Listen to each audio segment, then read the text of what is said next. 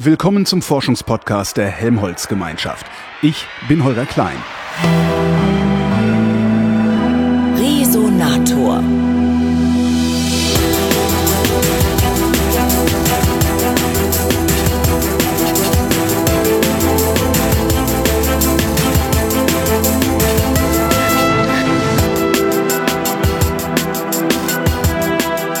Bin seltsamerweise nach Potsdam gefahren, um mit einem Forscher des Alfred Wegener Instituts zu reden. Das ist äh, Guido Große. Hallo.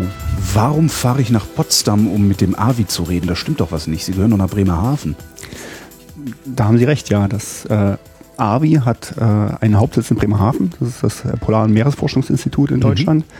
Und es gibt aber mehrere Ausste Außenstellen des AVIs, unter anderem eine in Potsdam. Es gibt eine weitere auf Helgoland und auf Gut, das, das sehe ich ein. Also das, da ist das Und Meer in der Nähe und so. Diese Außenstelle in Potsdam ist historisch gewachsen. Die ist sozusagen aus der DDR-Polarforschung hervorgegangen. Mhm. Ah, Und nach dem Fall der Mauer, nach der Wende, wurde sozusagen dieser Teil der Polarforschung in das AVI integriert. äh, ich sagte gerade Permafrostforschung. Ähm, Was ist Permafrost?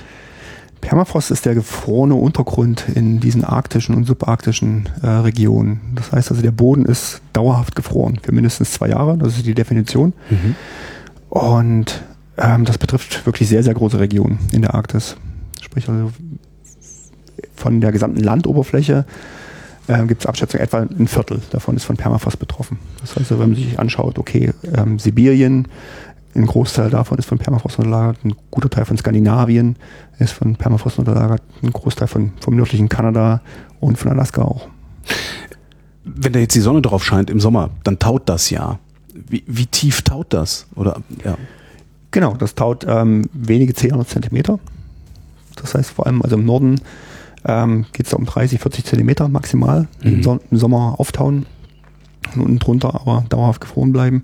Je weiter man nach Süden kommt, ähm, umso tiefer wird diese Auftauschicht und das kann dann bis zu zwei, zweieinhalb Meter sein. Gibt es sowas wie Permafrost auch in unseren Breiten? Nee, ne? In unseren Breiten gibt es auch Permafrost. Ähm, allerdings ist das dann eher ähm, Bergpermafrost. Das heißt also, wenn man in den Gebirgen in die größeren Höhenlagen kommt, kommt man dann auch in diese kalten Regionen Mhm. und dort kann sich dann in Felswänden zum Beispiel auch Permafrost ausbilden. Das heißt, in Deutschland gibt es auf der Zugspitze zum Beispiel Permafrost. Naja. Wenn das taut, dann gibt es da Vegetation. Also weil, ne, kann, kann der Boden ja von irgendwie, der kann dann bevölkert werden sozusagen. Ähm, Genau, also man muss sich das nicht so vorstellen, dass, äh, dass es dort keine Vegetation und keine Tiere gibt, dass es eine, eine total kahle Landschaft ist, sondern diese Permafrostregionen haben auch äh, boreale Nadelwälder, die Taiga zum Beispiel in Sibirien oder in den nördlichen Regionen die, die Tundren. Das heißt also, dort gibt es keine Bäume, aber es gibt äh, Seggen, Moose, Gräser. Aber wenn da Nadelbäume stehen, wo, wurzeln die denn? Die Nadelbäume wurzeln zum Teil sehr, sehr flach. Das heißt also jetzt zum Beispiel in der Region Fairbanks gibt es sehr viele äh, Schwarzpflichtenwälder. Und ähm, in diesen 30 Zentimeter tief aufgetauten Böden ähm, haben die sehr, sehr flache Wurzeln und sind dort verankert. Je weiter man nach Süden kommt, in Südalaska, gibt es dann auch diese ganz großen ähm, äh, Fichten und Kiefern und die sind dann ähm, auch tiefer verwurzelt. Ja. Wenn die jetzt da so rumwurzeln in diesem weichen Boden, dann wird's kalt, dann gefriert das. Gehen dann die Bäume nicht kaputt? Wie machen die das? Die Bäume sind sehr gut angepasst an, an diese äh, Situation. Also das, der Boden friert ja auch im Winter komplett wieder durch. Ja, eben. Und das eben bei Temperaturen von minus 40, minus 50 Grad. Also das, das ist, ist sozusagen nicht die Einschränkung, die die Bäume erfahren. Aber wie machen die das? Müsste ich wahrscheinlich einen Biologen fragen, ne? Da müssten Sie eigentlich einen Biologen fragen, genau. Also die sind vom äh, ganzen Organismus her so angepasst, dass dieses Einfrieren äh, keinen dauerhaften Schaden ähm, anrichtet, sozusagen im Organismus, sondern dass es halt im Frühjahr mit dem Auftauen ähm, wieder zu Leben erweckt quasi. Mhm. Ja. Jetzt sind Sie kein Biologe, also gucken sich nicht die Bäume an und die Moose, sondern die Steine darunter, äh, weil Sie Geologe sind. Was finden Geologen im Permafrost, was sie woanders nicht finden? Ja, ich bin zwar Geologe, aber ich schaue mir nicht unbedingt die Steine an. Ich bin eher Oh. interessiert an den Böden und an den Sedimenten. Das heißt, Das in also an meinem Universum ist das alles Stein. Das ist alles Stein, sicherlich. Also ja. Stein und Matsch. Genau, also wir sind interessiert sozusagen, wie diese Ablagerungen entstanden sind in, in diesen Regionen und ähm, wie diese Ablagerungen auch mit, dem, mit der Veränderung dieser Permafrostlandschaften ähm, interagieren. Das heißt also, wir wissen, dass Permafrostlandschaften auftauen können Mhm. und dann mit dem Auftauen äh, passieren da relativ starke Veränderungen auch in der Landschaft, in, dem, in den Wasserflächen zum Beispiel, in der Vegetation und das hat auch Auswirkungen auf den Untergrund. Und das schauen wir uns unter anderem auch an. Jetzt haben Sie sich seit sieben Jahre lang angeguckt. Was haben Sie denn da gesehen? Ähm, viele Sachen habe ich da gesehen. Ähm, Wir haben zum, Zeit. Ja, also zum Beispiel eine, eine sehr dramatische Erosion an den Küsten. Das heißt also, diese Permafrostküsten, wenn man sich das vorstellt, am, am arktischen Ozean, ähm, sind diese dauerhaft gefrorenen Sedimente direkt in Kontakt mit dem Meerwasser. Und das Meerwasser mit seinen Wellen und seinen Strömungen und den Stürmen im Herbst ähm, prallt sozusagen gegen diese Küstenhänge und erodiert diese Permafrostküsten. Mhm.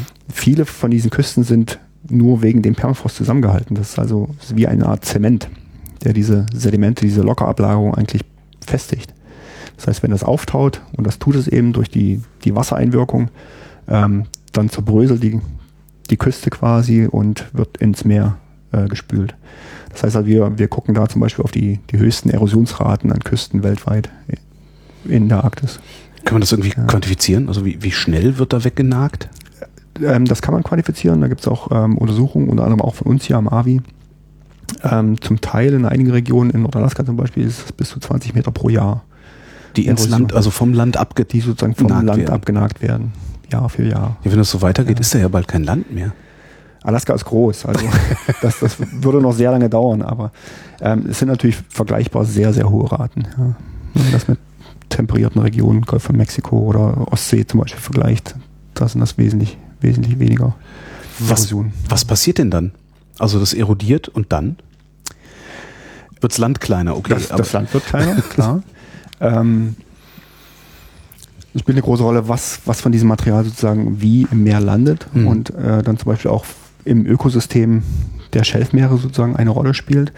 Ähm, da sind viele Nährstoffe drin, da ist äh, Kohlenstoff drin, der im, im Permafrost eingefroren ist. Mhm. Ähm, der landet sozusagen auf diesen Schelf, Schelfen im küstennahen Ozean, wird dort zum Teil umgesetzt, ähm, düngt die Meere auch. Ähm, es entsteht ähm, Kohlendioxid und Methan auch aus dem Kohlenstoff. Das sind also Prozesse, die es dann letztendlich auch global auswirken können, nicht nur lokal. Ähm, spielt für die Sedimentation im arktischen Ozean eine große Rolle, diese, dieses neue, neue Eintragen von Sediment von den Küsten. Wenn der den Ozean düngt, ich versuche mal mich daran zu erinnern, was ich da gelernt habe, dann müsste da sehr, müsste da eine sehr starke Algenbildung sein an den Küsten auch, oder? War das nicht so, dass wenn In, in dem Fall ist das äh, nicht so, ja. Also die Ozeane sind ja auch sehr, sehr kalt. mhm. Ähm, aber es beeinflusst natürlich trotzdem das, das Ökosystem. Das muss man sich jetzt, ähm, ich, ich bin jetzt auch kein, kein Ozeanograf oder Mhm. kein, kein Experte. Ich stell dir die falschen Fragen. Für diese Marinewissenschaften. ähm, aber es sind, sind sehr kalte Meere. Mhm. Das heißt also, die, die Ökosysteme dort sind auch ähm, angepasst an diese, diese kalten Gegebenheiten. Und äh, die Organismen, die dort wohnen, sind eben auch sehr, ja, von, der- von der Artenvielfalt ist es wesentlich geringer. Mhm. Das heißt also, Veränderungen, die von außen kommen, zum Beispiel durch die Küstenerosion ähm, oder durch die Erwärmung der Meere auch und den Rückgang des Meereises, spielen dann eine große Rolle in der Veränderung auch dieser, dieser küstennahen Ozeane. Finden Sie denn eigentlich auch Arten äh, in den Sedimenten, also die Sie untersuchen, müssen ständig irgendwie Biologen rufen und sagen, hier ist wieder was? Ja, im Prinzip, also unsere Projekte sind natürlich ähm, in der Regel multidisziplinär. Ja. Das heißt, also, es sind nicht nur Geologen dabei, sondern wir arbeiten mit, mit Limnologen dabei, Mit was? Limnologen zusammen, die ähm, Untersuchungen machen, wie, wie Seen funktionieren. Mhm. Es gibt sehr viele Seen in der Arktis. Ähm, wir arbeiten mit äh, Biologen auch zusammen oder Mikrobiologen auch, die sich anschauen, okay, wie wird Kohlenstoff in, in diesen Böden umgesetzt?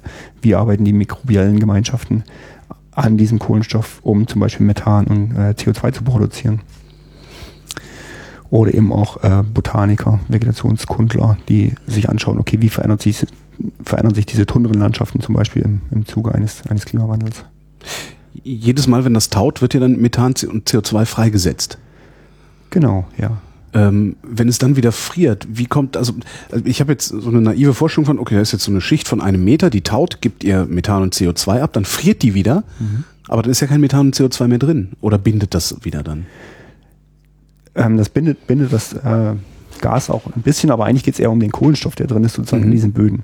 Also Permafrost hat halt eben die Eigenschaft, dass er sehr, sehr kalt ist Und auch diese Auftauchschicht ist relativ kalt, mhm. da sie ja mit dem Permafrost auch in Kontakt steht. Sie ist in der Regel wassergesättigt, das heißt, es ist sehr, sehr feucht und Abbauprozesse in diesen äh, Böden passieren sehr, sehr langsam. Mhm. So über viele Jahrzehnte, Jahrhunderte, Jahrtausende hinweg kann sich in diesen Böden nach und nach sehr viel Kohlenstoff ansammeln. Ganz einfach, weil diese Pflanzenreste von dieser mhm. Tundra-Vegetation zum Beispiel nicht vollständig verrotten. Ja. Sondern nach und nach akkumuliert sich das einfach. So dass sozusagen ein, ein Prozess, der für Permafrost besonders wichtig ist.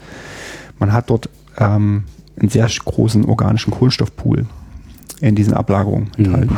Das heißt also, wenn jetzt im Sommer diese Böden auftauen oder auch tiefer auftauen, wird also immer nur der obere Teil ähm, also aufgetaut und äh, die Mikroben setzen eben nur einen bestimmten Anteil davon mhm. von diesem Kohlenstoff. Ähm, wenn diese Böden tiefer auftauen, können sie auch älteren Kohlenstoff wieder erreichen und größere Mengen produzieren. Mhm. Sozusagen, das ist ein, ein Feedback-Mechanismus ähm, für den Klimawandel auch. Ich wollte gerade sagen, das macht den Klimawandel nicht Permafrost-Regionen mhm. ähm, eine sehr große Rolle.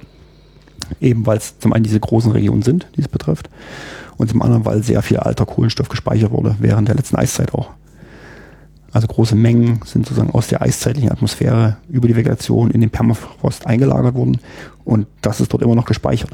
Das heißt also mit dem Abtauen des Permafrostes ähm, kann ein Teil davon wieder in die Atmosphäre abgegeben werden über mikrobielle Prozesse.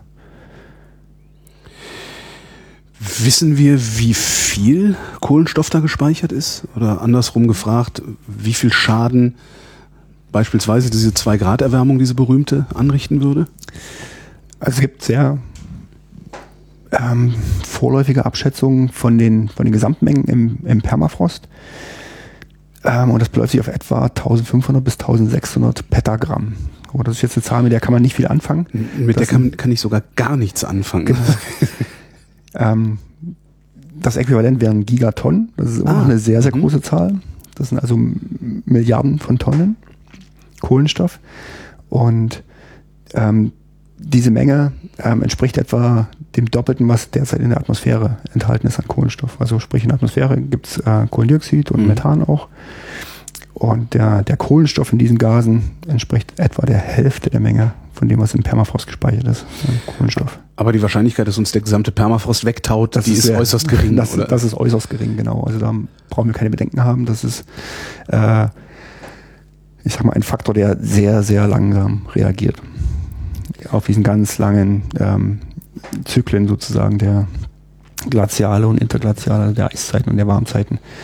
Ähm, aber es taut natürlich trotzdem was. Also in einer Warmzeit oder in einem sich relativ schnell erwärmenden Klima verschwindet äh, ein Teil des Permafrostes, vor allem entlang der südlichen Grenze dieser Permafrostregion, aber auch durch bestimmte Prozesse, ähm, wo selbst in nördlichen Gebieten Permafrost tauen kann, zum Beispiel durch Seen, mhm. kann der Permafrost unter den Seen tauen.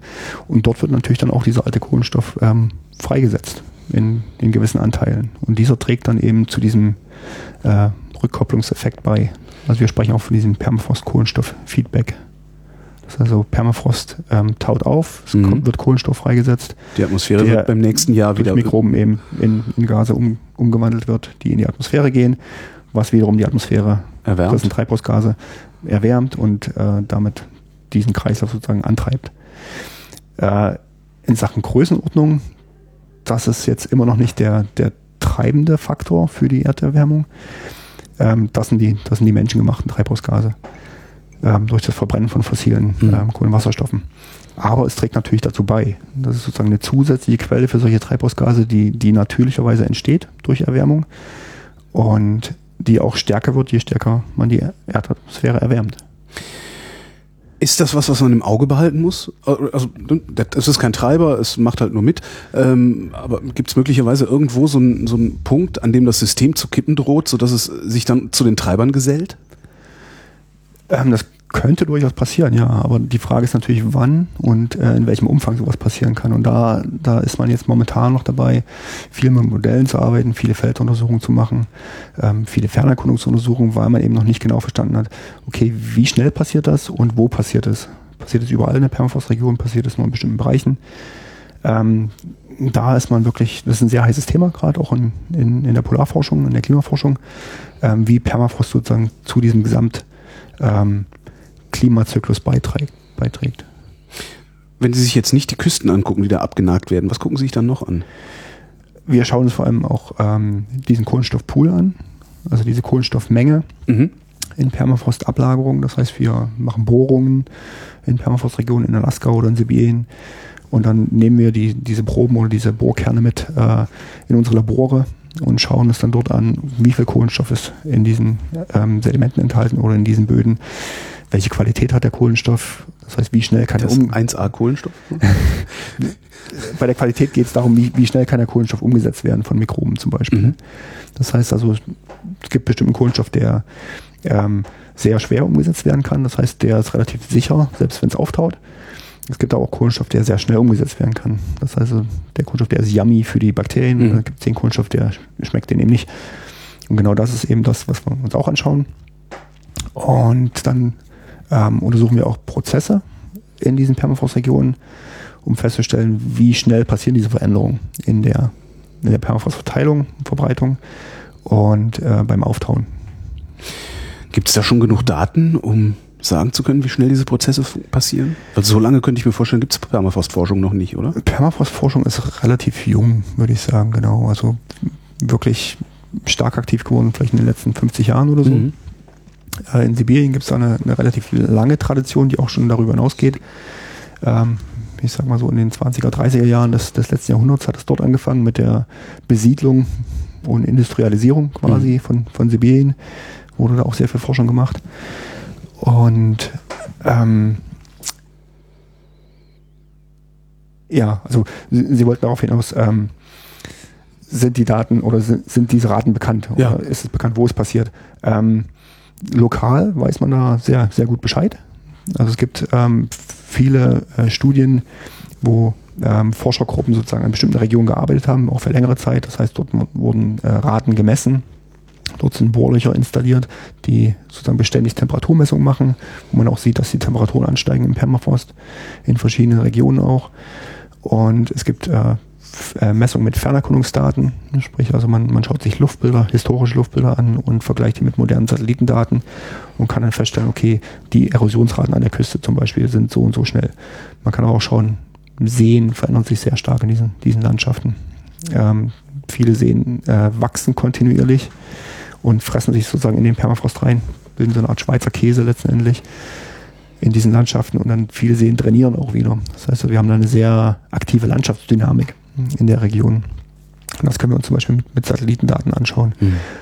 Und am Ende können wir versuchen, diese Landschaftsdynamik zu verknüpfen mit, was wir über den Kohlenstoffkreislauf in dieser Landschaft wissen, um dann Modelle äh, zu verbessern. Was fällt hinten aus den Modellen raus? Vorhersagen.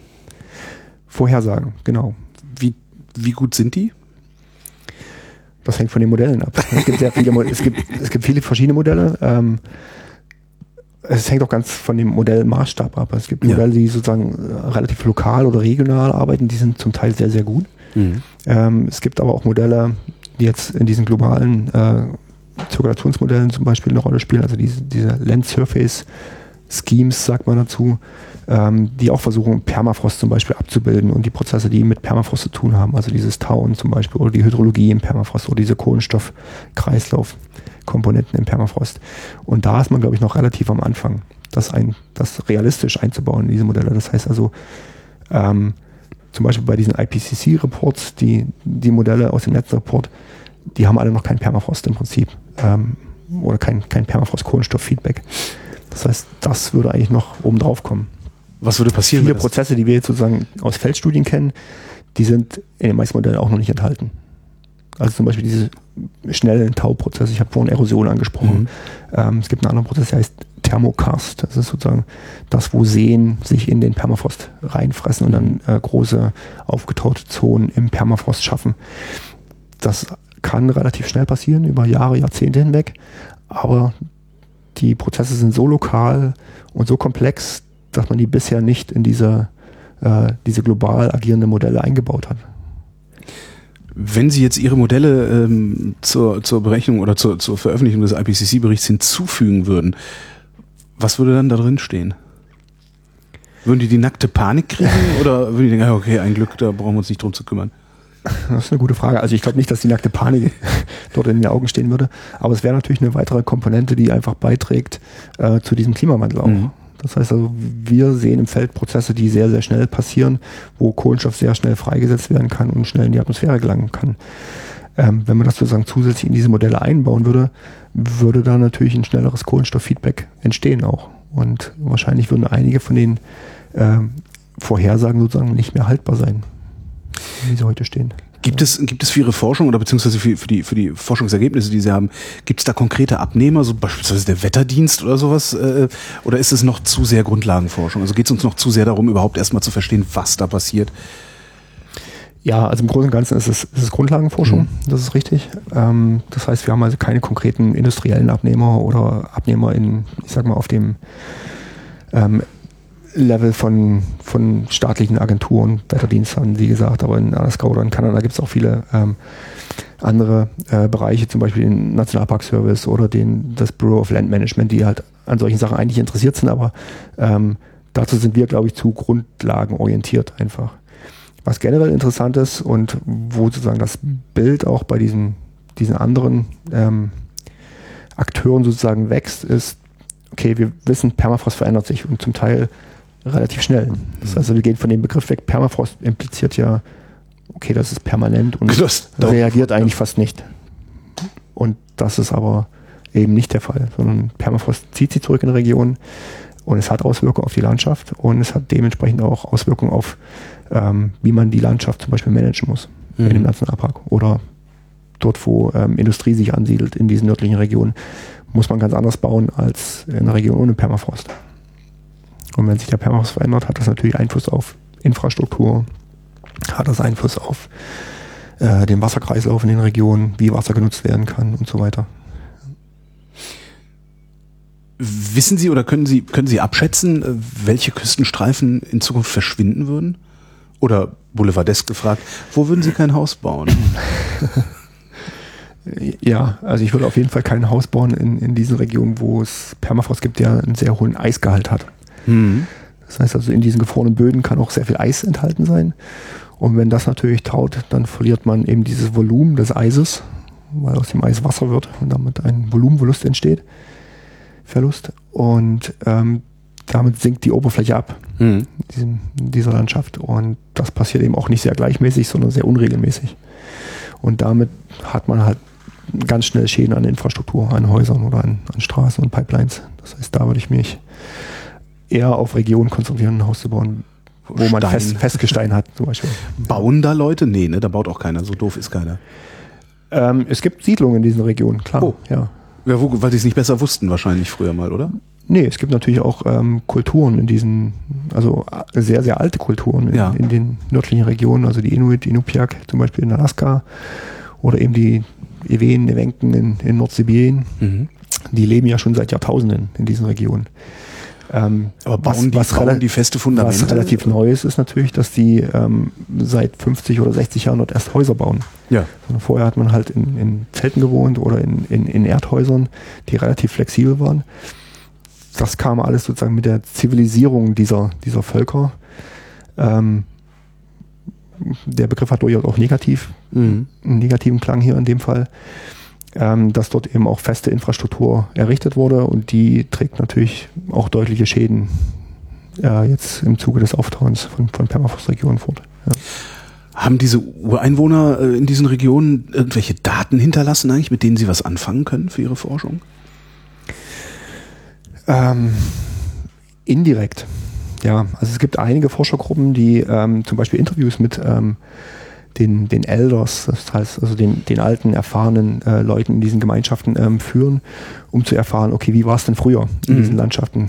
Wie, wie war die Seeverteilung früher? Wissen Sie irgendwas über die Erosion oder über ähm, wo, wo haben die Rentiere früher geweidet, wo weiden sie heute? Und aus diesen Veränderungen kann man versuchen, sozusagen Rückschlüsse zu ziehen darauf, was sich in den letzten Jahrzehnten nicht nur dieser, dieser äh, Periode, wo man mit Fernerkundungsdaten zum Beispiel selber arbeiten kann, sondern auch darüber hinaus noch ähm, Veränderungen feststellen kann. Das heißt also, das geht dann zum Teil bis in die 20er, 30er Jahre des, des letzten Jahrhunderts zurück, wo man eben mit diesem, diesem Wissen der, der Gemeinschaften arbeiten kann. Aber es gibt keine konkreten ähm, Aufzeichnungen in der Regel. Gemeinschaften. Ja. Apropos konkret, woher wissen Sie eigentlich, wo Sie bohren müssen? Oder schmeißen Sie einfach so Stöckchen, hey, dahin heute? Ja, man macht sich natürlich vorher einen, einen Plan, Mhm. ähm, welche ähm, Daten man eigentlich haben möchte aus den, aus den Regionen, wo man sozusagen Lücken füllen möchte. Und dann muss man sich ähm, zum Beispiel mit Fernerkundungsdaten oder auch mit äh, äh, Studien, die schon in der, in der Region gemacht wurden, auseinandersetzen, um äh, festzulegen, okay, wo würde man jetzt sozusagen den meisten Gewinn äh, an Informationen haben. Das heißt, Und das hängt jetzt ganz davon ab, okay, was ist das wissenschaftliche Ziel? Sind es sozusagen, möchte man sozusagen den, den Kohlenstoff genauer quantifizieren in einer bestimmten Region oder möchte man ähm, Temperaturmessungen machen im Permafrost und das hängt dann genau davon ab, Mhm. was man erreichen möchte, wo man dann bohrt. Ja. Was haben Sie denn da eigentlich dann die sieben Jahre gemacht? Sie haben doch nicht die ganze Zeit nur Temperaturen im Permafrost gemessen, da wird man doch irre von. Nein, natürlich nicht.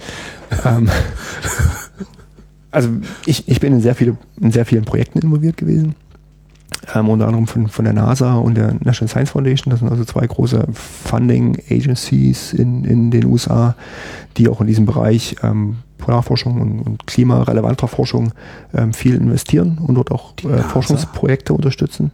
Ich kenne die NASA nur Raketen, Weltraum. Genau, also die, aber die NASA macht eben auch genau wie die ESA in, in Europa ähm, Erdbeobachtung. Es gibt also Ja. Erdbeobachtungssatelliten, die natürlich auch von der NASA ähm, Leuchtet ein, ja. Ähm, Hm. operiert werden, mehr oder weniger. Und die unterstützen dementsprechend auch Projekte, die wissenschaftlich mit den Daten von diesen Satelliten arbeiten, um ein besseres Verständnis einfach zu bekommen, wie funktioniert unsere Erde. Mhm. Und das eben auch speziell in, in Polarregionen. Genau, also von der wissenschaftlichen Seite war ich, war ich sehr viel involviert dort und habe natürlich auch viel Zeit verbracht da in solchen Projekten. Unter anderem auch viele Feldarbeiten selber gemacht. Das heißt also, ich bin im Jahr mehrere Wochen, mehrere Monate zum Teil unterwegs gewesen. In äh, Nordalaska, in Nordwestalaska sehr viel. Mit dem Camper.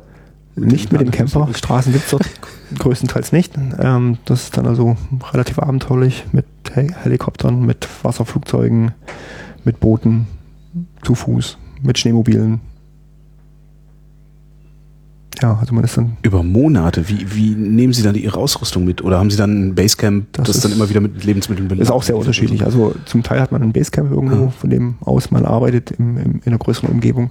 Zum Teil führt man alles mit sich mit. Also bei, bei solchen Schneemobilexpeditionen zum Beispiel ähm, hat man dann alles in, in mehreren Schlitten sozusagen hinter dem eigenen Schneemobil und zieht das sozusagen die ganze Zeit mit sich, die ganze Ausrüstung. Und verbringt dann zwei bis drei bis vier Wochen manchmal ähm, auf so einer Kampagne einfach. Boulevardfrage. Was wird bei solchen Expeditionen regelmäßig vergessen? Was wird regelmäßig vergessen? Klopapier, Zahnpasta, Kaffee. Die sind, die sind in der Regel sehr gut vorbereitet, die Expeditionen. Also man muss sich halt schon auf sich verlassen können, auf, auf die äh, Kollegen, dass man eben so gut wie nichts vergisst. Ähm, ganz einfach, man, man ist von der Außenwelt abgeschnitten. Und das für längere Zeit und das unter sehr, Selbst ähm, vom Zuhören kriege ich schon sehr Angst. kritischen Klimabedingungen. Also Ja. wenn, dort, wenn dort kritische Sachen fehlen, kann das schnell lebensbedrohlich werden. Das heißt also, man organisiert solche Expeditionen in der Regel sehr detailliert, ähm, macht das häufig auch mit Leuten, die Erfahrung haben, natürlich. Das heißt also Leute, die logistische Erfahrung haben, Leute, die wissen können oder wissen, wie man eine, eine, ein Schneemobil ähm, repariert. Hm. Ähm, und dann hat man in der Regel auch Backup-Plan, Pläne. Also für den Fall, dass was passiert, ähm, dass man ja weiß, wie man, wie, wie man sich rauslotst sozusagen aus dieser Sache. Zurück zur Wissenschaft. Sie wollten gerade erzählen, was für Projekte Sie da gemacht haben. Genau, also ähm, in diesen NASA- und NSF-Projekten haben wir sehr viel mit äh, Thermokarseen gearbeitet Mhm. und ähm, wie diese Seen äh, auch den Kohlenstoffkreislauf beeinflussen in Permafrostregionen. Und ich hatte ja vorhin schon gesagt, dass die Seen, die tauen den Permafrost auf. Einfach weil der See ein- ist ein warmer Wasserkörper, der kann im Sommer sehr viel äh, Wärmeenergie speichern und gibt das dann in den Untergrund ab. Und dort taut dann der Permafrost. Und in diesem alten Permafrost ist eben auch dieser organische Kohlenstoff enthalten, aus den Pflanzenresten, aus Tierresten zum Teil. Und der wird dann mikrobiell umgesetzt und geht halt über die Seen in die Atmosphäre. Mhm. Und wir haben uns unter anderem angeschaut, also wie, wie verbreitet sind die Seen, wie schnell verändern sich die Seen, wie schnell erodieren die in den Permafrost hinein, ähm, wie schnell tauen die nach unten in den Permafrost und dann wie viel Kohlenstoff und wie viel Gas kommt tatsächlich raus. Also vor allem Methan in dem Fall.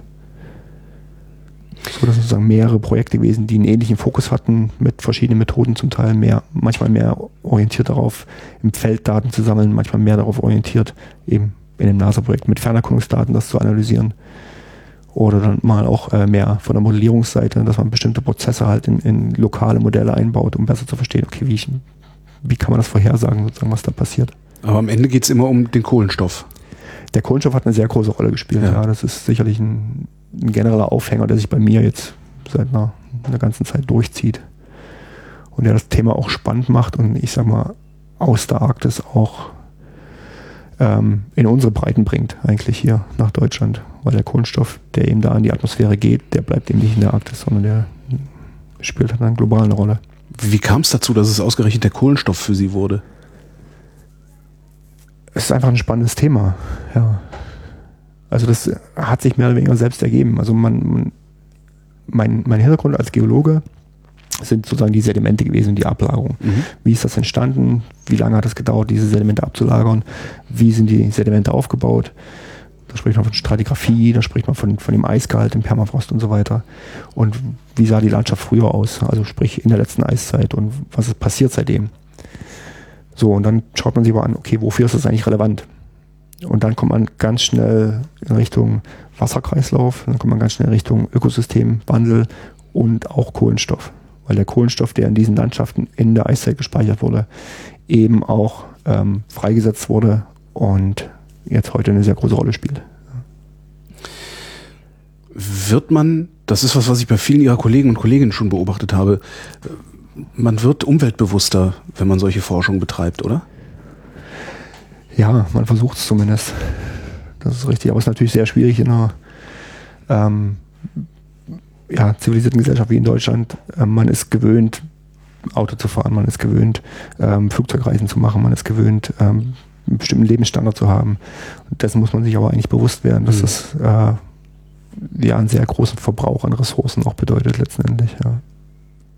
Was war die, was, oder was, was war, was ist die Hauptarbeit bei so einer Forschung in Alaska? Ist das wirklich das Rausgehen und wochenlang erstmal durch die Tundra marschieren, bis man das Bohrloch gefunden hat, wo man hin wollte?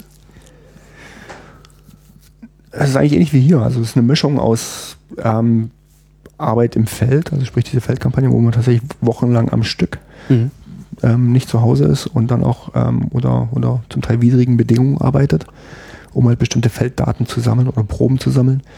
Und dann gibt es aber auch lange Phasen, in denen man im Büro sitzt und eben genau diese Fernerkundungsanalyse am Computer macht oder im Labor steht und bestimmte Proben bearbeitet oder dann auch äh, Modellierung am Computer durchrechnet. Das ist also diese, diese Kombination, die ich glaube, den Beruf auch sehr spannend macht. Dass man eben nicht nur die ganze Zeit am Computer sitzt und nicht nur die ganze Zeit ähm, unter solchen widrigen Bedingungen arbeitet. Wussten Sie das, dass das so spannend wird, als Sie Geologe geworden sind? Das habe ich mir erhofft davon. Und das ist auch quasi eingetreten, genau. Also es war ein, ein Wunsch sozusagen von mir, von, von kind, Kindheit an, ähm, dass ich in einem Beruf arbeite, in einem wissenschaftlichen Beruf, wo ich die Welt sehe, quasi. Aber das ist Geologie. Das ist also quasi, also, Sie haben nicht mit neun Jahren gesagt, ich werde Geologe. Ich habe nicht mit neun Jahren gesagt, ich werde Geologe, aber ich habe schon durchaus die Vorstellung gehabt, dass ich viel von der Welt sehen will und ähm, auch Sachen sehen will, die nicht viele Leute sehen können. Dass ich das aber mit meinem zukünftigen Beruf mal irgendwann verknüpfen möchte. Und, und wie sind Sie dann? Entdecken. Entdecker Entdecken, quasi. Ja. Das ist sozusagen der. Auch Paläontologe werden können. Hat man auch schon ich wahrscheinlich auch werden können. Ja. wie sind Sie dann ausgerechnet ähm, ja, über die Geologie nach Alaska gekommen? Weil Sie sagten ja, selbst Permafrost äh, gibt es ja auch in Sibirien. Hätten auch nach Russland gehen können. Genau. Ich bin aber auch eigentlich von meiner Ausbildung her in Russland groß geworden. Quasi vom, von der Diplomarbeit und der Doktorarbeit meine, meine ersten Feldarbeiten und Expeditionen haben tatsächlich dort stattgefunden. Ach so. In Nordsibirien. Genau. Mhm. Das ist eher der, der Schritt gewesen, okay, wie werde ich von einem normalen Geologen, der an der Bergakademie studiert, wo es um Festgestein geht und wo es um Bodenschätze geht und so weiter, wie komme ich da eigentlich in eine Region, wo es eher um Polarforschung geht und diese, diese Quartärablagerungen, die die meisten Geologen eigentlich, ich sag mal, stören, weil sie die Oberfläche bedecken. da kommt man nicht so gut an die Steine ran. Genau, da kommt man nicht so gut an die Steine ran diesen Schritt zu machen, das war sozusagen eigentlich auch was, was Spannendes für mich. Ähm, und das hat sich eigentlich so ergeben, dass ich als Geologe das oder als Geologe in Freiberg als Student äh, die Option hatte, eine Diplomarbeit zu schreiben in dem Bereich, wo ich äh, Datierungen von Sedimenten mhm. gemacht habe. mit einer Methode, die heißt äh, Lumineszenzdatierung, optisch stimulierte Lumineszenz, relativ komplexer physikalischer Prozess, wo die Alter von, von Sandkörnern zum Beispiel bestimmt werden können. Sie können das Alter eines Sandkorns bestimmen? Beziehungsweise wann diese Sandkörner zum letzten Mal Sonnenlicht gesehen haben. Das heißt also, man kann dann feststellen, wann sind sie überlagert worden von anderen Sedimenten. Wie geht das denn? Das ist relativ kompliziert. Okay. Nennen, einigen wir uns auf Magie. Ja, es hat was, was mit, mit Magie zu tun, ja. Es sind physikalische äh, Anregungsprozesse sozusagen in, in den Kristallstrukturen von, von Quarz zum Beispiel oder von Feldspat, die da eine Rolle spielen, wo das Sonnenlicht und äh, natürliche Hintergrundstrahlung eine Rolle spielt. Ähm, genau, aber über diese Diplomarbeit bin ich sozusagen in die Zusammenarbeit mit dem AVI reingerutscht. Mhm. Nämlich ähm, die Sedimente kamen aus Nordostsibirien. Und in dem Zuge hatte ich dann auch die Möglichkeit, selber nochmal an einer Expedition teilzunehmen, um, um noch weitere Proben zu nehmen, um das Bild sozusagen runterzumachen für diese Diplomarbeit. Und das war sozusagen mein Einstieg in die Polarforschung, diese, diese erste Expedition 1999 ähm, auf die Neusibirischen Inseln. Das ist also in Nordostsibirien, die große Jachow-Insel. Und das war natürlich ein großes Abenteuer für mich als Studenten. Ich will trotzdem wissen, wie man das mit dem Alter von Sandkörnern macht. Also die Sandkörner, ähm, also es geht um, um Quarzkörner oder Feldspatkörner. Mhm. Also bestimmte Minerale ähm, haben eine natürliche ähm, Lumineszenzeigenschaft. Das heißt, ähm, durch äh, Hintergrundstrahlung, also Gamma, Alpha, Beta-Strahlung mhm. in, in Gestein oder im, im, Sediment selbst werden diese Kristallstrukturen angeregt und Elektronen können sozusagen im Kristallgitter auf verschiedene äh, Level gehoben werden. Mhm. Und durch Sonnenlicht können die wieder auf ihren Ursprungslevel äh, zurückfallen durch Anregung. Und ähm, wenn, wenn die Sedimente sozusagen überdeckt werden, mhm. ähm, sind sozusagen vom Sonnenlicht abgeschottet und dann spielt sozusagen nur diese Hintergrundstrahlung eine Rolle. Das heißt also, die Elektronen werden sozusagen langfristig über Jahrtausende, Jahrzehntausende auf andere äh, Ebenen in diesem Kristallgitter gehoben. Und wenn man diese Proben äh, im Feld sozusagen nimmt, ähm, kann man die mit ins Labor nach Hause nehmen und dann feststellen, auf welchen Ebenen die sozusagen sich befinden. Das heißt, man misst dann auch die ähm, letztendlich die, die, die Strahlung im Sediment mhm. und kann dann äh, über eine künstliche Anregung ähm, rekonstruieren sozusagen. Das heißt, Sie, Sie wann, wann das letzte Mal Sonnenlicht sozusagen auf diese Probe Sie schalten also praktisch, ist. Sie nehmen also ein Sediment, das noch keine Sonne gesehen hat, gucken sich an, äh, wo, und es darf auch während die, der Probennahme zum Beispiel keine Sonne sehen. Wo sitzen die Elektronen? Dann schalten Sie die Sonne ein und gucken, wie lange Sie die Sonne drauf scheinen lassen müssen, bis es so alt wird, wie es alt sein könnte oder sollte. Ja, das spielt auch eine Rolle. Ich versuche es ja. gerade für Dove nachzuvollziehen. Das lässt sich wirklich relativ schwer erklären. Schon sehr lange her. Kommen wir zum ja. Permafrost zurück. Kommen wir zum ähm, Permafrost was, ist, genau. was ist der Unterschied zwischen Sibirien und Alaska? Gibt es da überhaupt einen? Oder ist es letztlich das Gleiche? Also was ich glaube, ich, würde, ich würde vielen Leuten auf die Füße treten, wenn ich jetzt sage, das ist das Gleiche. Es ist ähnlich. Mhm. Ja. Also es sind beides äh, wahnsinnig große Regionen. Es gibt äh, schöne Karten von Nordamerika, wo man Alaska einmal rausnimmt und dann auf die USA plottet. Und dann kommt man tatsächlich von der Ostküste bis zur Westküste. Ähm, also Alaska ist riesengroß. Und dann schaut man sich Sibirien an und das ist nochmal um, um ein Vielfaches größer. Mhm. Das also die Dimensionen dieser Landschaft sind eigentlich, sind einfach Wahnsinn. Das merkt man halt, wenn man wirklich dort in dieser Landschaft unterwegs ist, reist mit Flugzeug, mit ähm, zu Fuß oder mit Booten. Man kann da wirklich tagelang mit dem Boot unterwegs sein und die Landschaft ändert sich überhaupt nicht. So gar nicht. So gar nicht. Das dann, dann merkt man, das, das kann entsetzlich sein, ja, aber das kann, ist natürlich auch super spannend eigentlich, weil man merkt erstmal, wie groß die, diese Region ist. Mhm. Ja. Und also wie viel dann auch von Permafrost ähm, betroffen ist in dieser Region. Ähm, ja, ansonsten also von, von, von, den Ökosystemen, also es gibt borealen Nagelwald in beiden Regionen, es gibt Tundra in beiden Regionen, das ist schon sehr, sehr ähnlich. Ja. Ist der Permafrost auch ähnlich? Der Permafrost ist auch ähnlich, ja. Das kann man durchaus sagen. Man kann also, wenn man einen Permafrost untersucht hat, kann man daraus auch Rückschlüsse auf den anderen Permafrost ziehen? Das kommt sicherlich auf die Fragestellung an, aber im Prinzip schon, ja. Also sind Sie denn in der Lage, mit den Daten, die Sie in Alaska erzeugt haben, ähm, mit also Schlüsse zu ziehen aus äh, weniger Daten, die möglicherweise aus Sibirien kommen? Ähm, für bestimmte Bereiche kann man das machen, tatsächlich, ja. Also sprich ähm, Landschaftsveränderung, wenn man sozusagen weiß, okay, in den Permfrost, in diesen Ablagerungen ist so und so viel Eis, mhm. Eisgehalt. Der Eisgehalt ist jetzt 60 Prozent zum Beispiel oder 70 Prozent. Dann äh, kann man das für eine Region, die in Sibirien ist und genau den gleichen Eisgehalt hat, kann man ähnliche Vorhersagen machen, was passiert, wenn es taut. In Alaska, das ist dann genau das gleiche, was, was passiert in, in Sibirien. Mhm. Wenn sagen wir, die anderen Bedingungen noch übereinstimmen, Klima und generelles Setting sozusagen der, der Landschaft ähnlich ist, dann, dann ist auch das Ergebnis ähnlich. Wenn so ein Permafrost 70 Prozent Eisgehalt hat und der erste Meter taut auf, senkt sich der Boden dann um 70 Zentimeter ab?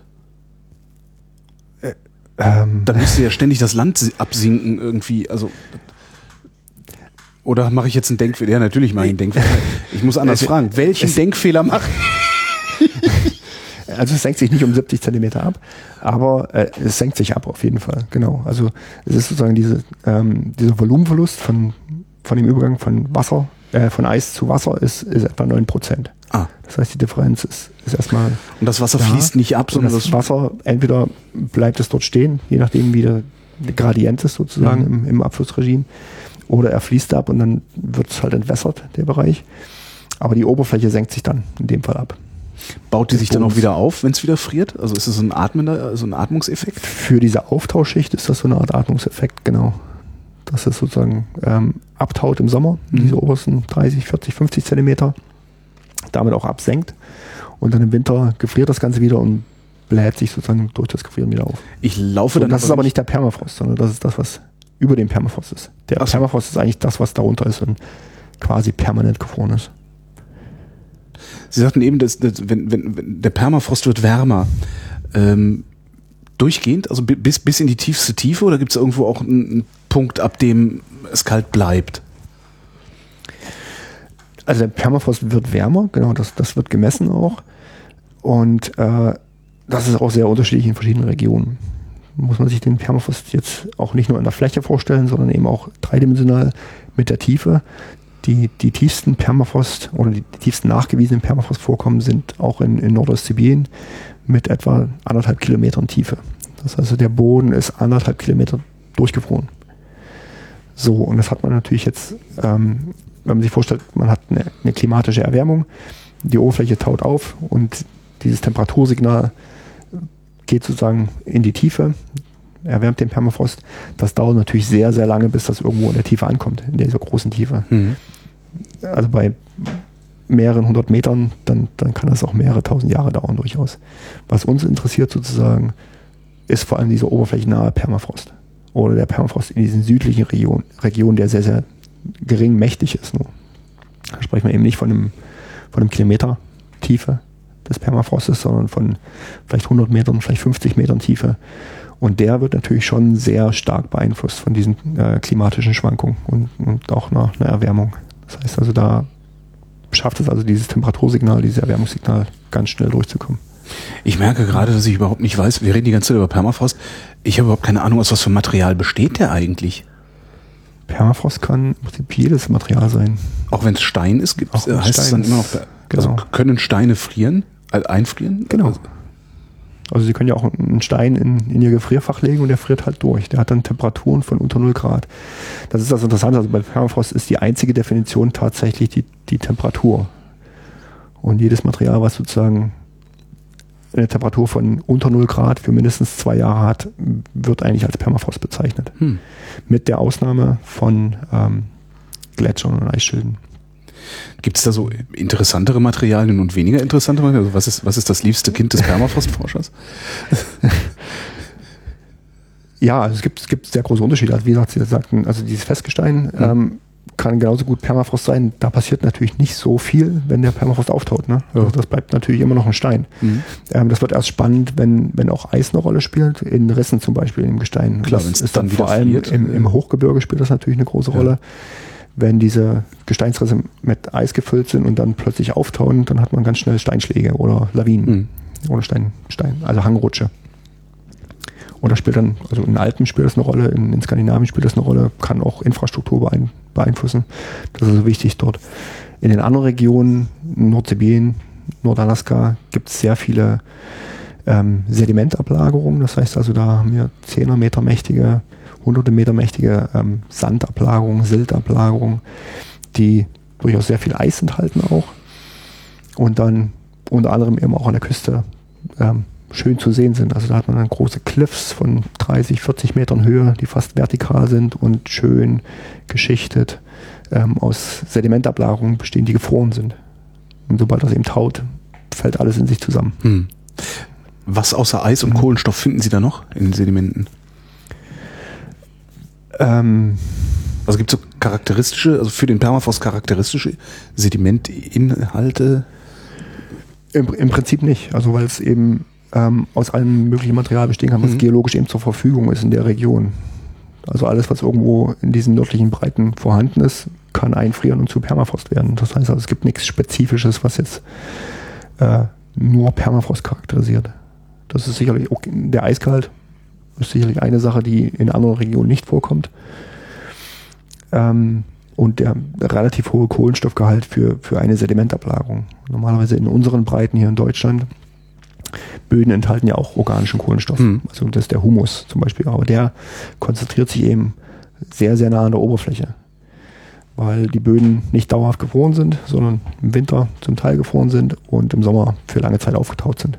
Und die Mikroben da diesen Kohlenstoff relativ schnell und kurzfristig umsetzen können. Das heißt, also Kohlenstoff wird dann nicht in großen Mengen eingelagert in diese, diese Böden. Und das ist ganz anders in, in diesen Permafrostregionen, wo eben genau dieser Prozess, dieser Abbauprozess nur extrem langsam passiert. Das heißt also, dieser Kohlenstoff hat sich über, über lange, lange Zeiträume mhm. dort an, angesiedelt. Als hier bei uns Eiszeit war, hatten wir auch Permafrost, oder? Genau. Kann man das noch sehen oder kann man das nur vermuten? Das kann man zum Teil noch sehen. Also man sieht natürlich keinen Permafrost mehr, aber es gibt äh, bestimmte Strukturen ähm, in Böden, die da ein, ein Indikator für ehemaligen Permafrost sind. Also wenn man sich in diesen Permafrostlandschaften heute ähm, mit einem Flugzeug zum Beispiel über diese Landschaften bewegt, sieht man diese Eiskaltpolygone. Das, sind, das sieht aus ein bisschen wie, wie Bienenwabenlandschaften. Ah ja, ja, hm? sowas habe ich schon mal die gesehen. Ja, dadurch entstehen, dass eben der Boden im Winter sehr tief zufriert, ja. sehr sehr stark und schnell zufriert und dann ähm, sich auch wieder zusammenzieht durch die große Kälte und dann reißt der Boden auf. Und mhm. dieses Aufreißen passiert ähnlich wie Trockenrisse in diesem polygonalen Muster. So, und im Sommer oder im Frühjahr ähm, fließt dort Schmelzwasser rein in diese Risse, gefriert und bildet eine Eisader, mhm. die am Boden steckt, in diesem Wabenmuster. Das kann halt über Jahrzehnte hinweg oder Jahrtausende hinweg passieren am Ende. Und dann bilden sich diese, diese Eiskeil-Polygone, sagen wir dazu. Und genau die kann man in heutigen äh, Regionen, die keinen Permafrost mehr haben, zum Teil immer noch erkennen. Das heißt also, wenn man mit dem Flugzeug irgendwo in Mecklenburg-Vorpommern oder in Schleswig-Holstein über bestimmte Landschaften fliegt, kann man das durchaus noch sehen, dass man eben genau diese Muster in den Böden erkennt. Da ist natürlich kein Eis mehr drin, mhm. kein Permafrost, aber der Unterschied zwischen diesen äh, Polygonzentren und den Rändern, wo die Eiskeile ehemals waren, der ist immer noch erkennbar. Eben weil die Sedimentfüllung leicht anders ist und dadurch die Feuchte anders und auch die Vegetation ein bisschen anders. Das paust sich sozusagen in Feldern zum Beispiel durch. Nutzt die heimische Geologie irgendetwas für die Permafrostforschung? Also wenn wir hier mal Permafrost hatten und jetzt keinen mehr haben, wäre das ja eventuell sogar sowas wie ein Ausblick auf das, was irgendwann mal mit dem Permafrost passieren könnte. Das könnte man im gewissen Sinne so sehen, ja aber kümmert sich keiner drum. Bisher, ich glaube, es ist eher ja, noch nicht so beleuchtet. Also ich meine, dieser, dieser Prozess, dass Permafrost aus der Arktis verschwinden wird, das ist natürlich nicht in naher Zukunft zu sehen. So ein Permafrost wird immer noch weiter existieren. Aber in bestimmten Regionen, also in diesem südlichen Randbereich der Permafrostregion, wird Permafrost verschwinden. Und der, diese Region wird dann ähnlicher zu dem, was wir heute hier haben. Mhm. Genau. Also Hydrologie ändert sich dort Seen, die jetzt noch dort existieren, weil es Permafrost gibt, der im Untergrund sozusagen die, das Abfließen verhindert. Ja. Seen werden dort auslaufen und verschwinden, zum Beispiel. Vegetation wird sich verändern. Ganz einfach, weil ähm, der Permafrost eben durch diese Auftauschschicht ähm, bestimmte Vegetationsarten oder Ökosystemarten halt be bevorzugt. Und wenn der dann weg ist, dann können sich noch ganz andere Arten ansiedeln. Jetzt haben Sie sieben Jahre in Alaska geforscht, kommen zurück nach Deutschland. Was forschen Sie jetzt hier? Gibt es da schon was Konkretes, was Sie vorhaben? Ja. So schnell wie möglich wieder nach Alaska und da bohren. Genau. Also in, in wir haben tatsächlich vor, in diesem Sommer wieder nach Alaska zu fliegen und ähm, dort tatsächlich auch Bohrungen zu machen. Also ist jetzt gar kein Witz.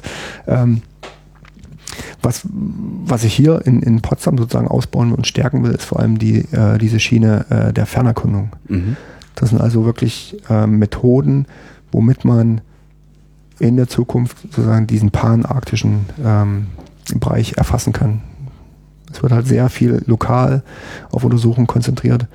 Ähm, Leute schauen sich halt Zeitserien an von, sag mal, vom Lena-Delta oder von, von kleinen Regionen und verstehen, wie die Prozesse laufen, wie sich Permafrost verändert, ähm, wie der Kohlenstofffeedback ist. Was wir sozusagen nicht haben als Bild ist, was passiert eigentlich panarktisch? Und wie mhm. kommen wir dahin? Weil das ist am Ende das, was relevant ist. Sie brauchen einen eigenen Satelliten. Aber Sie bräuchten mal einen eigenen Permafrost-Satelliten, das, das ist richtig.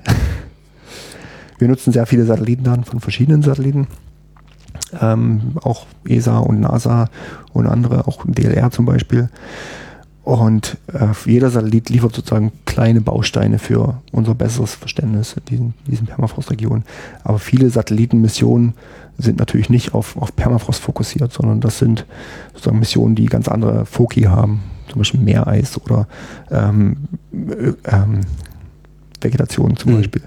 Und wir können uns dann bestimmte Sachen, bestimmte Informationen ebenso rausziehen aus, aus diesen Daten, die dort kommen. Aber wäre das nicht ein Projekt internationalen Permafrost-Satelliten? Das muss ich dann das wär, das wäre ein super spannendes wird. Projekt, aber ähm, die Schwierigkeit bei Permafrost ist natürlich, dass man ihn nicht direkt sieht mit Satelliten. Das heißt also, dass man kann viel über indirekte Methoden machen. Mhm. Also im, im Vergleich zu, zu Gletschern oder Eisschilden oder dem Meereis oder Schnee, das sind alles Teile der Kryosphäre, die kann man direkt sehen. Die sind an der Oberfläche. Stimmt, Permafrost ist ja ein Stück drunter, ja. Und da sieht man auch sofort, okay, da verändert sich was, da verschwindet was. Das ist alles relativ einfach und straightforward. Bei Permafrost ist das ein bisschen anders. Der ist eben unter der Oberfläche. Und der ist verdeckt von Vegetation. Und der ist, ähm, ja, er versteckt sich einfach.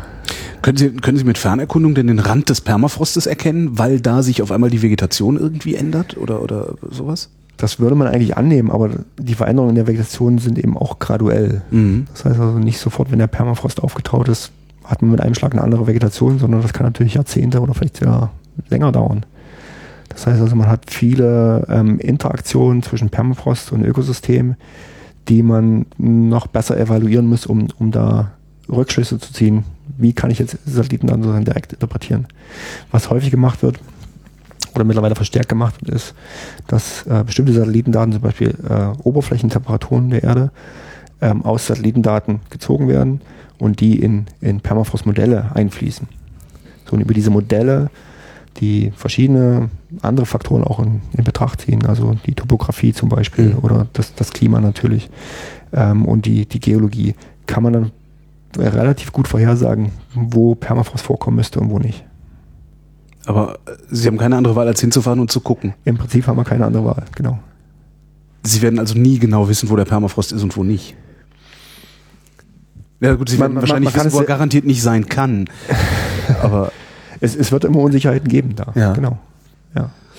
Wie finden Sie denn die Grenzen des Permafrostes ohne die Fernerkundung? Durch Bohrung zum Beispiel. Aber Sie müssen dann ja was weiß Oder ich, durch, was auch gibt. Also wie groß ist dann Ihr Raster? Also Sie, Sie müssen ja dann was weiß ich alle 100 Meter eine Bohrung machen und gucken, ist da noch Permafrost? Müsste man eigentlich, ja. Also es gibt auch andere Methoden, zum Beispiel geophysikalische Methoden, mhm. ähm, mit denen man äh, an der Oberfläche, an einer Landschaft zum Beispiel entlang äh, gehen oder fahren kann und die dann in den Untergrund reinschauen. Das heißt, die können über elektromagnetische Strahlung oder über Radarwellen quasi äh, kann man feststellen, wo der Untergrund gefroren ist oder wo er nicht gefroren ist. Und da kann man dann eben sehen, okay, da gibt es schon ungefrorene Bereiche. Und je weiter man nach Süden kommt, umso ausgedehnter, größer werden diese ungefrorenen Bereiche. Das ist sozusagen ein, auch ein Ansatz, der, der genutzt wird heutzutage, ja. Ist das eigentlich ein kontinuierliches Monitoring, was Sie da machen? Ähm, was ich jetzt selbst mache, eher nicht von den Feldkampagnen her. Was wir von den Fernerkundungsanalysen ähm, planen, das wird in Richtung eines Monitoring gehen. da diese Satelliten auch weiterhin Daten aufnehmen und damit man sozusagen auch in der Zukunft, wenn man diesen Algorithmus einmal etabliert hat und der läuft, dann braucht man sozusagen eigentlich nur noch idealerweise die Daten ein, einfüttern aus den Satelliten und man bekommt sozusagen die, die Ergebnisse ausgespuckt. Was aber an Monitoring-System existiert im Bereich Permafrostforschung sind diese äh, Permafrost-Temperatur-Netzwerke. Mhm. Und da gibt es ähm, ein großes, das heißt GTNP, Global Terrestrial Network for Permafrost, was zwei Komponenten hat. Das eine ist das TSP, das Thermal State of Permafrost, und dort sind ganz viele Bohrlöcher in der Arktis und Subarktis ähm, instrumentiert worden mit Temperaturdatenloggern. Was heißt ganz viele in Zahlen? Ganz viele in Zahlen heißt also mehrere hundert. Mhm. Ja. Reicht das? Was eine dumme Frage ist, weil es reicht. Das reicht in manchen Regionen, das reicht in anderen Regionen nicht. Okay. Also das ist natürlich sehr ungleichmäßig verteilt. Wo macht man Bohrlöcher? Dort, wo man gut hinkommt. Mhm. Logistisch natürlich. Dort, wo andere Forschung passiert. Das heißt, es gibt Bereiche, die sehr, sehr dicht sind mit diesen Bohrlöchern. Es gibt Bereiche, da hat man über hunderttausende Quadratkilometer kein einziges Bohrloch. Wie tief also eigentlich bei Bohren? Um so, so also häufig geht es bei diesen Bohrlöchern um, um oberflächennahen Permafrost. Mhm. Das ist zwischen 5 und 30 Metern. Das heißt, das kriegt man noch mit. Es gibt äh, aber auch einige Bohrlöcher, die mehrere hundert Meter tief sind. Das sind dann häufig Explorationsbohrungen ja. aus, aus den 50er, 60er Jahren in Russland oder in Alaska zum Beispiel, wo es halt um, um die Kohlenwasserstofferkundung ging, die dann aber im Zuge dessen dann auch instrumentiert wurden mit Temperaturdatenloggern und die dann heute noch genutzt werden können. Deswegen weiß man eben auch, dass das Permafrost in diesen nördlichen Bereichen mehrere hundert Meter mächtig ist. Ja.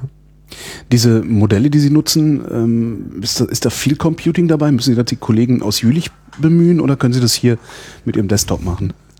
Ähm, oder irgendwas dazwischen? Auf, kommt aufs, ganz, ganz aufs Modell an. Mhm. Ähm, es gibt also kleine, kleine Modelle, die durchaus auf, auf einem Desktop laufen können oder auf einem Laptop. Es gibt natürlich auch ähm, größere Modelle, wo man dann die Daten mehr oder weniger an den Supercomputer übergibt und dort das laufen lässt. Ja wenn Sie Monitoring betreiben, müsste es ja auch irgendeinen Moment geben, an dem Sie sowas machen wie Alarm schlagen. Gibt es sowas im, im Hinterkopf der, der äh, äh, Permafrostforscher? Das ist eine sehr gute Frage. Ja, im Prinzip gibt es sowas nicht. Ja. Wann würden Sie der Alarm schlagen trotzdem? Hm. Ja, ich meine, Alarm würde man sicherlich schlagen, wenn, wenn man sieht, dass Temperaturen äh, sich so rapide verändern, dass man wirklich da keinen, keinen Umkehren mehr sehen kann. Ja, aber das ist doch schon das die Küste, wenn die Küste weggenagt wird, oder kommt die wieder? Die Küste kommt nicht wieder, nein. Ist, ist eine wirklich sehr gute Frage. Also wo, Danke. Wo, wo setzt man sozusagen an und sagt, jetzt ist es zu spät? Oder jetzt muss man wirklich das vielleicht dann ganz am Ende, jetzt, jetzt muss man aktiv werden, mhm. sonst wird alles zu spät. Aber wie würde man aktiv werden, um irgendwas zu verhindern, was da passiert? Ja. CO2-Ausstoß aufhören. Und selbst dann würde immer noch wahrscheinlich ein paar Jahrzehnte, wenn ja, nicht Jahrhunderte. Ich meine, mein, das Thema Permafrost und Kohlenstoff im Permafrost, das ist, ich sag mal jetzt seit zehn Jahren wird das ein bisschen bewusster hm. in, in den Köpfen, in der wissenschaftlichen Community und äh, nach und nach auch in, darüber hinaus, also in der, in der, Öffentlichkeit, aber auch bei, bei gewissen Entscheidungsträgern. Äh, die UNEP zum Beispiel hat einen großen Report gemacht vor einigen Jahren ähm, zum Thema Permafrost. Das kommt also jetzt so langsam an in, in Entscheidungsträgerbereichen. Mhm. Und ähm, einfach dieses Bewusstsein, dass Permafrost tatsächlich in diesem Klimasystem Erde eine, eine große Rolle spielt. Und eben nicht nur auf diesen langfristigen Zeiträumen, sondern eben auch auf relativ kurzfristigen Zeiträumen äh, wichtig sein kann. Ja. Sie gehen also davon aus, dass Sie sich in einem der nächsten IPCC-Berichte auch wiederfinden. Mit Ihrer Disziplin. Äh, auf jeden Fall. Ja. Mhm. Also da die Disziplin selbst ist auf jeden Fall schon im IPCC-Report drin. Ah ja. Also Permafrost ist dort tatsächlich ein Thema.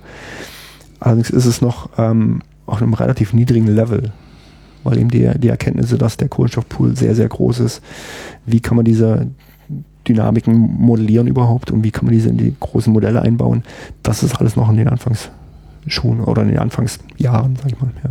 Also es gibt in diesen Regionen natürlich auch äh, viele Menschen, die dort leben. Wir hatten ganz kurz gesprochen Ja. über diese ähm, Native Communities, die dort oben leben. Es gibt natürlich auch Großstädte in einigen Regionen. Also Jakutsk ist zum Beispiel eine Großstadt, die auf Permafrost gebaut ist. Komplett. Komplett, genau. Oder Fairbanks ist zu einem guten Teil auch auf, Fair, äh, auf, auf Permafrost gebaut. Das heißt also, es gibt durchaus mehrere Millionen Menschen, die in diesen Regionen leben. Das ist natürlich wenig im Vergleich zu. Ich wollte äh, gerade sagen, das hat uns bei Tuvalu auch nicht interessiert. Ne? Ja, aber dennoch, ähm, die ökonomische Entwicklung von diesen Regionen, die schreitet halt auch rapide voran. Das heißt also, es werden in Westsibirien zum Beispiel im, im Norden werden riesige Ölfelder und Gasfelder entwickelt. Das heißt, Pipelines werden gebaut, Flugplätze, ähm, Straßen. Und das alles hat einen Einfluss auf Permafrost oder wirkt sich auf Permafrost auf, aus. Und es ist einfach spannend, auch zu sehen, okay, was sind die Feedbacks?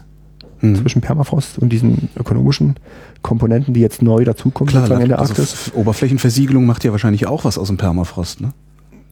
Also es ist hauptsächlich sozusagen die, die Temperaturkomponente. Also wenn man Ja. ein Stück Straße baut, dann, dann hat das halt einen Einfluss auf das, das thermale Regime sozusagen des Bodens. Ja. Und gleichzeitig hat, hat das thermale Regime des Bodens auch einen Einfluss auf die Straße, weil wenn der wärmer wird und weicher wird, ist die Straße irgendwann im Eimer. Genau. Ganz genau. Also im Prinzip läuft es häufig so, okay, wenn auf diesem eisreichen Permafrost gebaut wird, die, die Straße würde dann Wärme abgeben in den Permafrost, der Permafrost taut und damit beschädigt er sozusagen die, die Straße an sich. Ja. Aber dann ist es doch eigentlich idiotisch, da eine Straße hinzubauen. Erst recht eine Siedlung. ja, aber es gibt halt ökonomische Zwänge auch. Denke ich mal. Also wenn man dort Exploration betreiben will Mhm. Und ähm, man um jeden Preis an diese an das Erdöl, Erdöl Erdgas äh, will, dann, dann kommt man um solche Sachen natürlich nicht rundherum. Das heißt, man muss Infrastruktur bauen, man muss Gebäude bauen, man muss ähm, ja, Pipelines bauen und Straßen natürlich auch. Als Wissenschaftler steht Ihnen das nicht zu, aber als Mensch äh, billigen Sie das? Oder wäre es Ihnen lieber, man würde den Permafrost in Ruhe lassen?